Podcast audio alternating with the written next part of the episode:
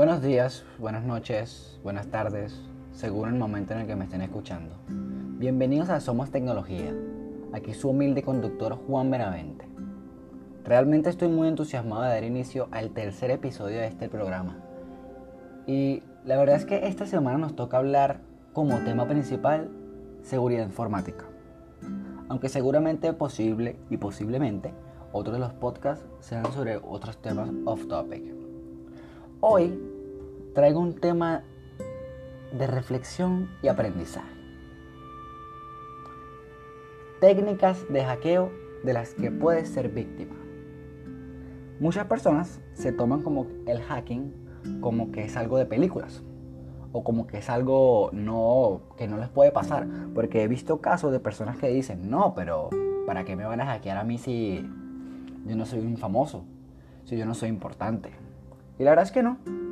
Realmente una persona que se dedica a la ciberdelincuencia prefiere buscar pequeñas personas, no tan importantes, por así decirlo, para robarle sus datos.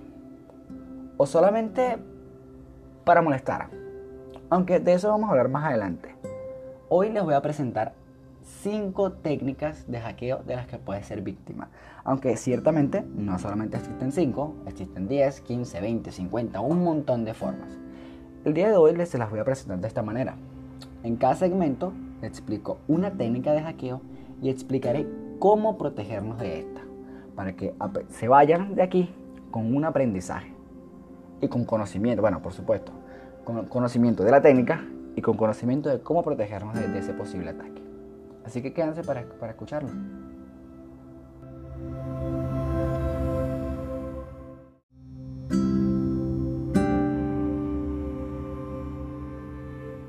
El phishing o la falsificación. Sin duda, creo que esta es la técnica más utilizada por los piratas informáticos para robar los datos de una persona.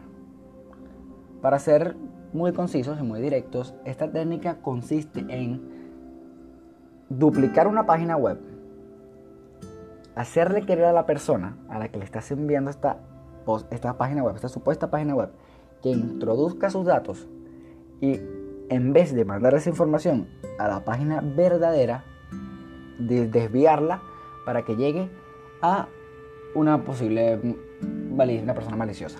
¿Qué quiero decir con esto? Que, por ejemplo, digamos que usted tiene una cuenta en PayPal, en la página de PayPal. Yo duplico de forma que a cree una página que sea muy parecida o igual a la página de PayPal que cuando usted abra la página, si es una persona con poco conocimiento, simplemente todo le parezca muy normal. Así como que, bueno, es la página de PayPal, todo está muy bien. Introduzco mis datos, mi contraseña, mi... Coloco mi usuario, mi... Y ya, me logueo. Yo, como usuario de poca experiencia, simplemente veo que me carga el PayPal y ya. Desde mi punto de vista, todo está muy bien. Aunque realmente aparte de que le enviamos nuestros datos a PayPal en sí para que verifiquen los datos, también se la estamos mandando a un hacker o a un pirata, para ser más específico. ¿Cómo suele suceder esto? Esto realmente, ¿cómo es el modus operandi de esta técnica? Realmente te suele llegar un correo o un mensaje por WhatsApp o un mensaje por Instagram de, con algo tipo, hey mira, aquí hay unas fotos tuyas, entra, y tú vas, le das clic al enlace porque dicen que hay fotos tuyas y tú te quedas así como que, como que fotos mías. Vas, abres el enlace, te sale el inicio de, sesión de Facebook, por ejemplo, y tú, wow, bueno, coloco mi, usuario, mi, mi correo de Facebook, mi contraseña, entro y cuando realmente entras te das cuenta de que no hay absolutamente nada, no hay ninguna fotos tuyas. Entonces simplemente te quedas como que, bueno, me, me han hecho una broma y te sales. A la media hora entras a tu Facebook y te das cuenta de que se te ha cerrado la sesión. Cuando intentas entrar, te han cambiado la contraseña adiós a tu cuenta. ¿Qué ha pasado? Que te hicieron creer que estabas entrando a Facebook y realmente no era así. Y como hacen esto con Facebook, lo pueden hacer con Instagram, lo pueden hacer con Twitter, lo pueden hacer con tu cuenta bancaria, lo pueden hacer con un montón de otras páginas web. Así que la cuestión es cómo nos protegemos de este tipo de cosas. Hay unos puntos muy importantes que es, por ejemplo, la URL. Cuando existen los dominios, por ejemplo, www.facebook.com y no existirá nunca otro dominio que sea www.facebook.com. Y ahí es donde se caen estas farsas. Porque si tú ves el, dominio, por ejemplo, en vez de que sea Facebook, como se escribe realmente, sea Facebook, pero en vez de ser una, las dos O, sean dos ceros. Y realmente, a simple vista, a lo mejor tú estás súper rápido, estás apurado entrando a Facebook y no te percatas de ese detalle porque de la O al cero, realmente no hay mucha diferencia. Si estás apurado no te das cuenta. Pero realmente el hecho de que Facebook en, la barra del navegador esté escrito con dos O hace la diferencia. Porque el dominio es como la dirección de la casa de alguien. Si una persona vive en la calle 25 y tú en la dirección colocas la calle 26, lógicamente estás llegando a otra parte. Así que este es el punto más importante de todo esto. Fíjese siempre en el dominio y que al lado izquierdo de este esté el candadito. Aunque claramente a veces este tipo de técnicas de phishing han llegado a ser tan buenas que aún así sigue saliendo el candado. Así que les recomiendo que se fijen más en el dominio que en el candadito. No es 100% seguro de que si está el candado estamos bien. No, realmente no. Otro punto muy importante es que por lo general estas páginas suelen tener algo de diferente al original. En el caso de Facebook, para dar un ejemplo más concreto, es que, por ejemplo, si usted tiene su sesión de Facebook abierta y usted abre otra página de Facebook, su sesión de Facebook tiene que seguir abierta. ¿Qué quiere decir esto? Que si yo estoy utilizando Facebook y me mandan un link de otro supuesto Facebook, cuando yo abra ese link, ya mi Facebook debería seguir estando abierto. No debería que salirme lo inicio de sesión. Para que tengan esto como ejemplo. Creo que sobre el phishing es, es muy sencillo de entender, no creo que haya mucho más que explicar. Así que pasemos al segundo segmento de este programa.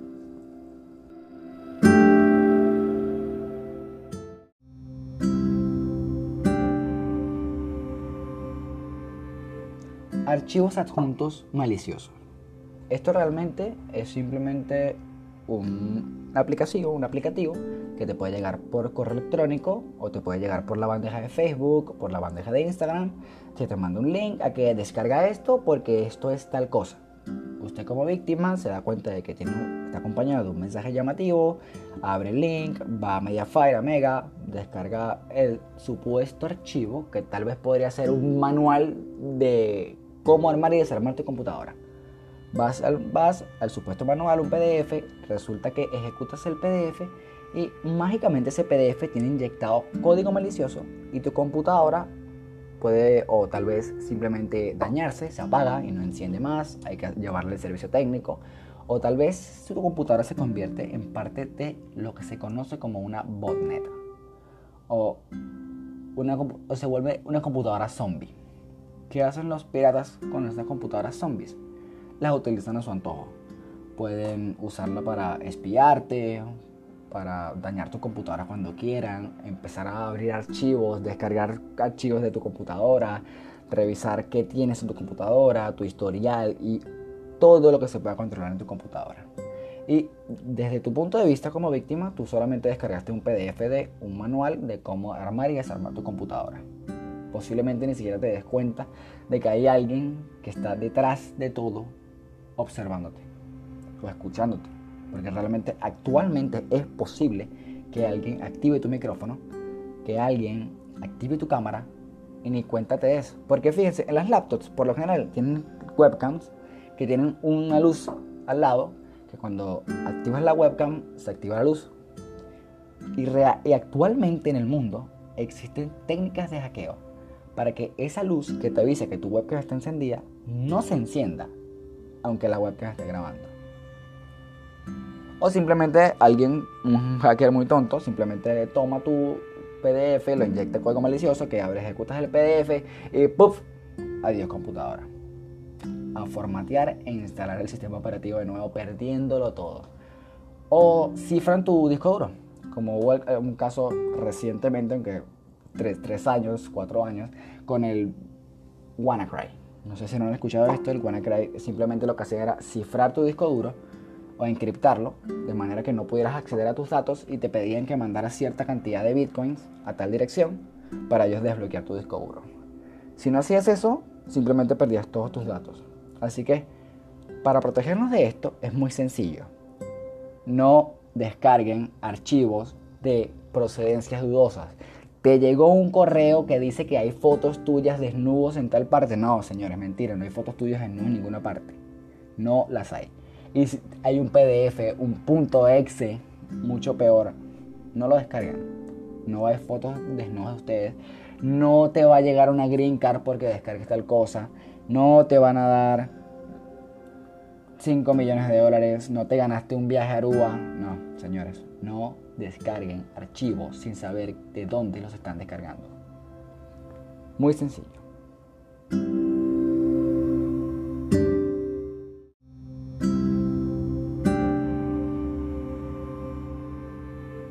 Las extensiones de navegador. Esto también es algo muy común y sobre todo en los años más recientes, desde hace dos años para acá, esto se ve muchísimo, sobre todo desde el auge del Bitcoin, con las criptominerías que, de las cuales no nos damos cuenta que están sucediendo. Seguramente si tienes Firefox o Chrome, tienes una extensión que se llama AdBlocker o AdBlock Plus que sirve para que no hayan anuncios cuando estás navegando en internet, para que no te salgan esos molestos anuncios cuando cargas un video en YouTube.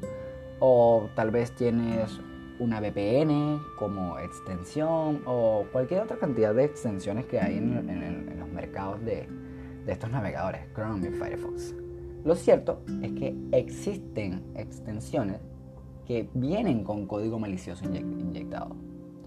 Que posiblemente, bueno, recientemente hubo un caso de que se instalaba una extensión en tu computadora, la cual no recuerdo cuál es exactamente en este momento, pero sé que era en Firefox, que se instalaba una extensión que te prometía darte algo y que ese algo sí te lo daba, pero por detrás realmente estaba minando una criptomoneda con tu, con tu computadora.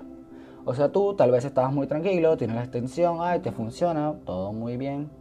Estás en Facebook y realmente tu computadora, aparte de eso, estaba minando sin tu consentimiento y claramente no estaba minando para ti. Entonces, imagínense la persona que creó esa extensión.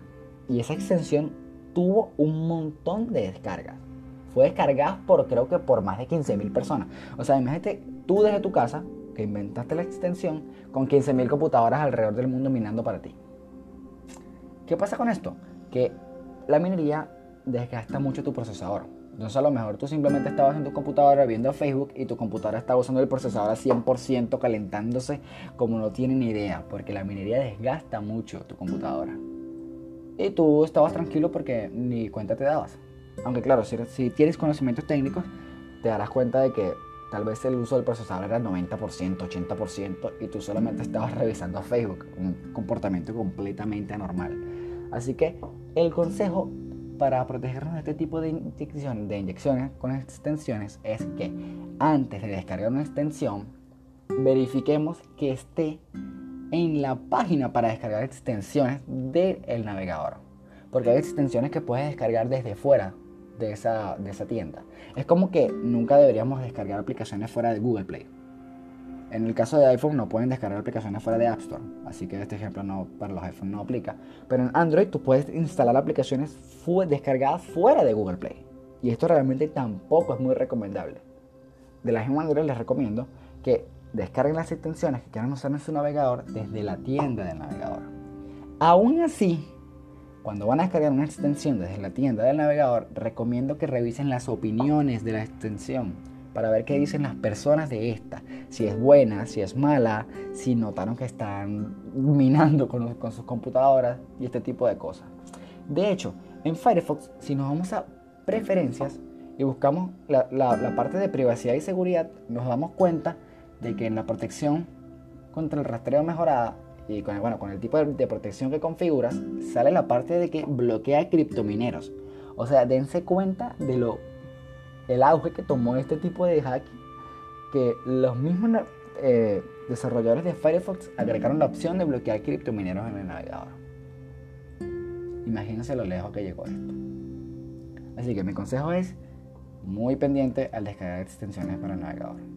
Revisen las opiniones de la página de la que están descargando esa posible extensión.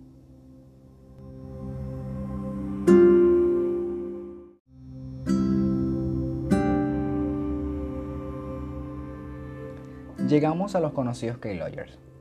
que si tratamos de traducir su nombre al español nos encontramos con que realmente es muy difícil hacerlo, pero sería algo como registro de teclas.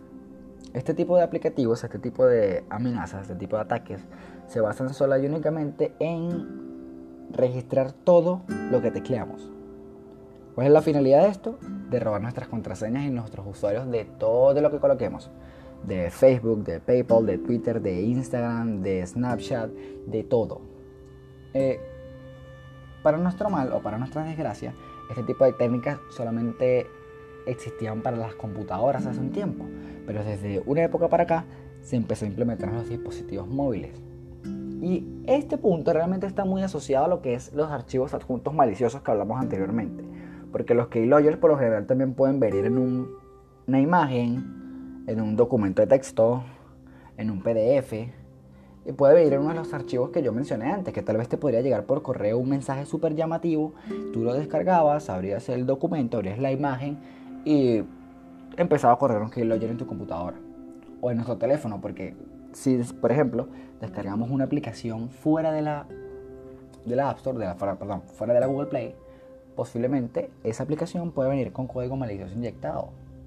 Y por eso es que la gente de Google Play nos dice, no descarguen aplicaciones fuera de nuestra tienda, porque no sabemos lo que están instalando.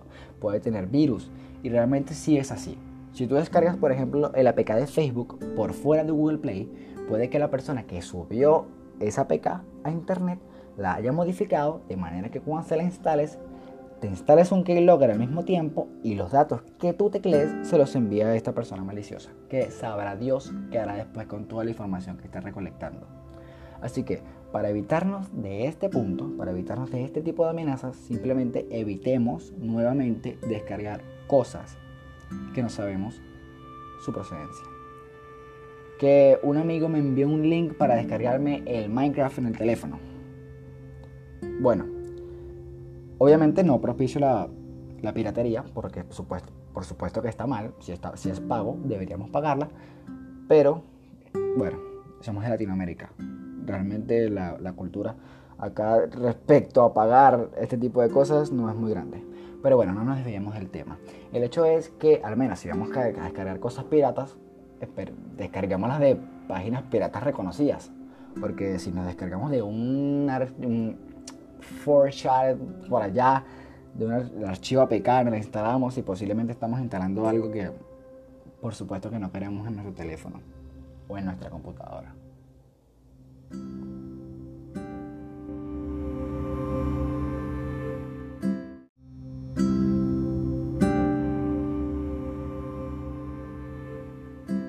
Pasamos a los ataques de DOS o los ataques de negación de servicio.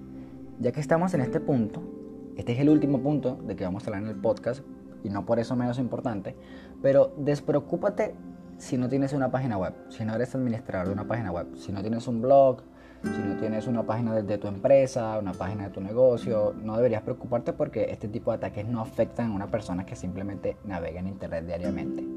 Este tipo de ataque se basa en saturar un servidor. Si usted tiene una página web de su tienda, usted tiene que tener esa página web alojada en un servidor. Un servidor es simplemente una máquina, una computadora más que está funcionando para mostrar esa página web al mundo, al mundo del Internet. Y si alguien malicioso trata de saturar ese servidor o satura ese servidor con una máquina maliciosa, puede hacer que ese servidor se colapse y se caiga su página web. ¿Qué quiero decir con esto? Que si usted trata de entrar en su página web de su negocio, simplemente le va a decir que el servicio no está disponible, que la página no se encuentra, o error 405, perdón, o error 500, servicio no disponible, porque su servidor está siendo atacado. Su servidor está recibiendo un ataque de negación de servicio. Y este punto se conecta con, también con el archivo de adjuntos maliciosos, que yo les hablé de la botnet, ¿recuerdan? de las computadoras zombies. Las computadoras zombies son computadoras que han sido infectadas con un, aplicativo y que este hacker, este pirata, podría utilizarlas para que todas esas computadoras juntas ataquen un determinado servidor. Por ejemplo, yo infecté con tal aplicativo 600 computadoras. Entonces, como yo controlo esas 600 computadoras, es como si fueran mi ejército personal. yo puedo tomarlas y hacer que ataquen determinado servidor. Por ejemplo, hagamos que ataquen el servidor de Facebook. Ok, spoiler, el servidor de Facebook para que eso se caiga, señores, tienen que tener una botnet de muchos, pero muchos o muchas computadoras. Para no desviarnos del tema, ¿qué quiero decir con esto? Que si usted tiene una página web y recibe un ataque de negación de servicio, realmente usted le va a causar muchos problemas. Debido a que si usted tiene su página web para informar al mundo de su negocio, usted quiere que su página web claramente esté en línea. Así que, para pasar a cómo protegernos sobre esto, porque ya referente a protegernos de ataque de negación de servicio sí es un poco más complicado, porque deberíamos saber un poco más de redes. Tenemos dos opciones. Se lo dejamos todos a nuestro servicio de hosting y contratamos que nuestro servicio de hosting nos dé una mejor seguridad o lo hacemos por nosotros mismos si sabemos de, servidores. Lo bueno sería instalar un sistema como Cloudflare que nos protege de este tipo de ataques, instalar un buen firewall, de manera que de, no poder recibir un montón de peticiones que puedan saturar este servidor. Así que finalizamos con este punto, que realmente sí, no lo seguiré, no lo sigo explicando más porque es bastante complicado y seguramente si no manejan una página web, este punto no se da mucha importancia.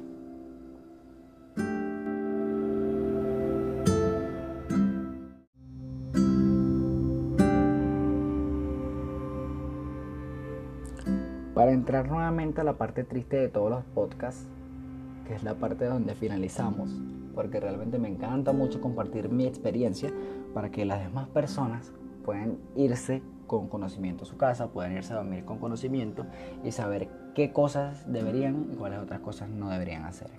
Espero realmente que después de escuchar esto sean más juiciosos en cuanto a navegar por internet, no se lo tomen a la ligera, no crean que porque no son famosos, porque no son influencers, no están bajo la mira de una persona que los va a hackear.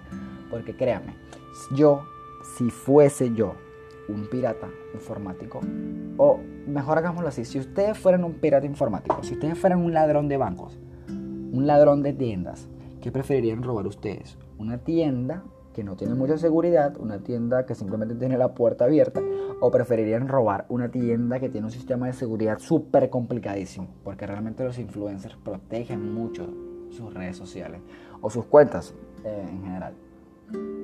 Se van por la vía fácil. Porque hay mucha gente que se lo toma a la ligera, no, yo no soy importante y sus contraseñas de Facebook son 1, 2, 3, 4, 5, 6, 7, 8. Vean, realmente no crean que ustedes no son importantes. Todos somos importantes en el mundo. Así que deben, deberían tomarse con mucha más importancia su seguridad en Internet. Solamente me queda nada más que despedirme. Y repito lo que dije al inicio. Buenos días, buenas tardes o buenas noches.